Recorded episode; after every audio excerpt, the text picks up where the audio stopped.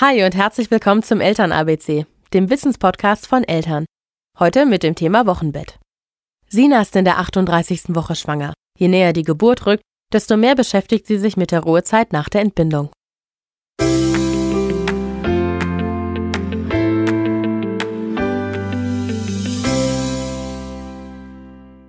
Da ich in meiner Schwangerschaft schon relativ weit fortgeschritten bin, wird das Thema Wochenbett zeitnah auf mich zukommen. Da frage ich mich, wie lange dauert das Wochenbett? Warum ist das Wochenbett eigentlich so wichtig? Und wie viel Ruhe darf ich mir gönnen?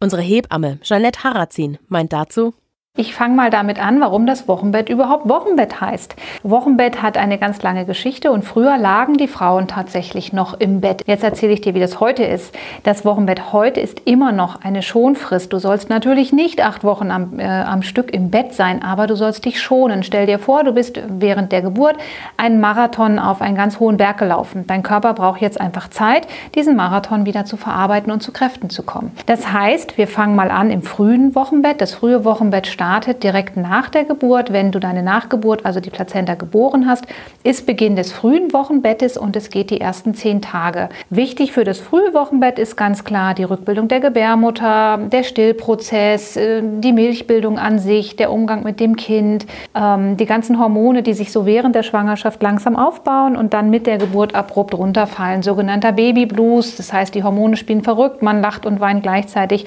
All das ist das frühe Wochenbett. Das heißt, man hat dort auch deutlich mehr Hebammenanspruch. Die Hebamme kommt bis zu zweimal am Tag, weil es einfach eine ganz neue Situation ist. Für das frühe Wochenbett ist ähm, für mich ganz, ganz wichtig, gönn dir Ruhe.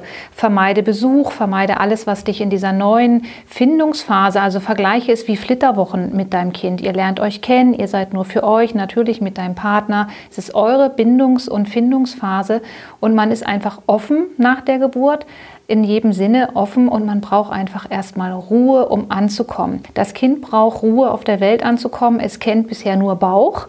Jetzt kommt es auf die Welt, es kennt Krankenhaus. Das Erste, was es kennenlernt, ist Hunger. Es hatte nie Hunger, es hat Verdauung.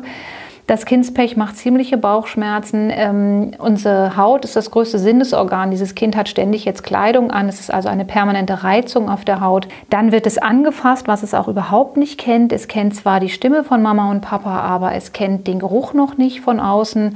Das Kind hat jetzt gerade das Krankenhaus kennengelernt, wie es riecht, wie es sich anfühlt. Wenn ihr dann mit dem Kind zu Hause ankommt, ist für dieses Baby wieder alles neu. Es riecht anders, es klingt anders. Also es ist immer noch in seiner Findungsphase und die ersten ersten zehn Tage ist wirklich eine Kennenlernphase. Sorge dafür, dass nicht so viel Besuch kommt und wenn Besuch kommt, schotte dich und dein Kind ab. Auch wenn du zu Hause bist und du möchtest gern stillen und der Besuch kommt, guck, ob du nicht gehemmt bist, an Ort und Stelle zu stillen. Es kann nicht sein, dass du dafür in ein Schlafzimmer gehen musst, weil der Besuch im Wohnzimmer sitzt. Es ist dein Zuhause. Wenn ihr dann in diesen ersten zehn Tagen auch noch mit dem Kind spazieren gehen wollt, hat das Kind noch mehr Reize. Es riecht anders, frische Luft, fahrende Autos. Das sind Dinge, die ein Kind nicht kennt. Und dieser einer der Irrglauben von vielleicht der älteren Generation, das Kind braucht frische Luft, das Kind hat neun Monate nicht geatmet, das braucht keine frische Luft. Das Kind braucht Mama, Papa, was zu essen, Wärme und Geborgenheit und das ist ganz wichtig.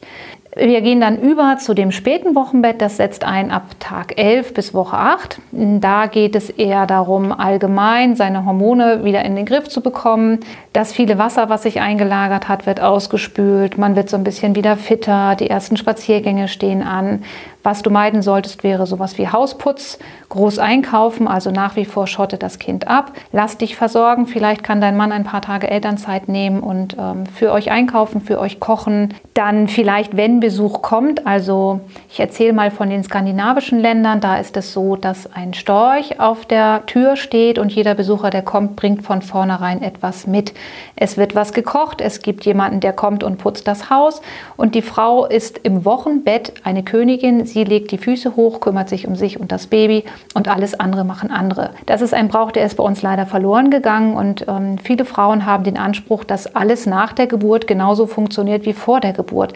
Das ist leider nicht so. Und die häufige Konsequenz, wenn die Frauen einfach ihr Wochenbett ausreizen, ist tatsächlich von Milchstau bis starken Nachblutungen. Äh, man nimmt dann alles mit, weil der Körper ganz klar sagt, du willst nicht freiwillig die Ruhe gönnen, jetzt zwinge ich dich dazu. Spätestens dann seid ihr auf der Couch. Also Wochenbett heißt nicht, dass ihr im Bett liegen sollt, aber gönnt euch Ruhe. Es ist eine Zeit der Schonung und der Findung. dann habe ich jetzt gelernt, dass das Wochenbett sehr wichtig für einen ist. Nicht nur für einen selbst, sondern eben auch für die Bindung zwischen mir als Mutter und meinem Neugeborenen. Ich werde mir die Zeit auch definitiv nehmen, werde Besuche ähm, hinten anschieben, auch wenn es schwerfällt, für einen selber vielleicht oder auch vor allem für die Freunde und Verwandten. Aber die Zeit im Wochenbett ist immens wichtig und die Ruhe werde ich mir einfach nehmen.